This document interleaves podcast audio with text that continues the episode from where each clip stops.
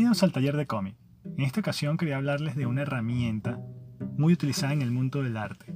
Un instrumento de pintura que consiste de un mango de madera con un mechón de pelos en un extremo. Pero que sin embargo en Asia esta herramienta no solo se usaba para pintar, sino que su uso principal era la escritura. Sí, estamos hablando de el pincel. Hay restos arqueológicos que datan de las primeras formas primitivas de pincel con más de 12.000 años de antigüedad. Los primeros pinceles se creaban a partir de mechones de animal o pluma, atadas mediante cuerdas y brea a un palo. Sin embargo, no fue hasta la llegada de la caligrafía en China que el pincel de tinta realmente vio la luz. Los primeros modelos estaban diseñados fundamentalmente para escribir con tinta, pero algunos servían igualmente para decorar piezas de cerámica. La evolución del pincel entró en una nueva etapa de desarrollo en la dinastía Han,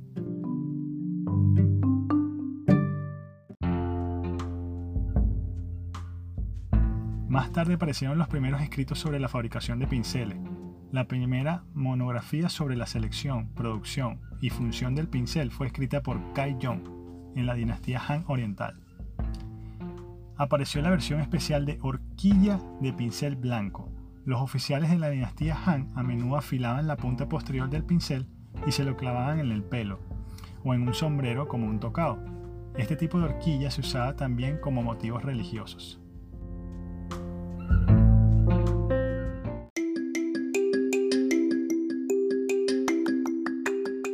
La siguiente gran evolución del pincel de tinta ocurrió no hace mucho en Japón.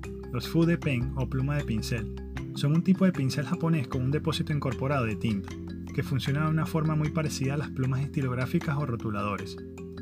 Aunque la composición de tinta no es igual a la tradicional, aporta la ventaja de ser usada fácilmente y sin necesidad de un lavado, como ocurre en el pincel tradicional.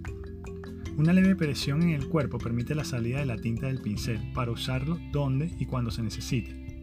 Su portabilidad y tamaño lo han convertido en una alternativa muy popular al pincel tradicional. Existen pinceles de diferentes tamaños y propósitos. El mango del pincel de tinta suele ser de bambú normal, mientras que los mangos más exóticos suelen estar hechos de oro, plata, jade, marfil, sándalo rojo o bambú manchado.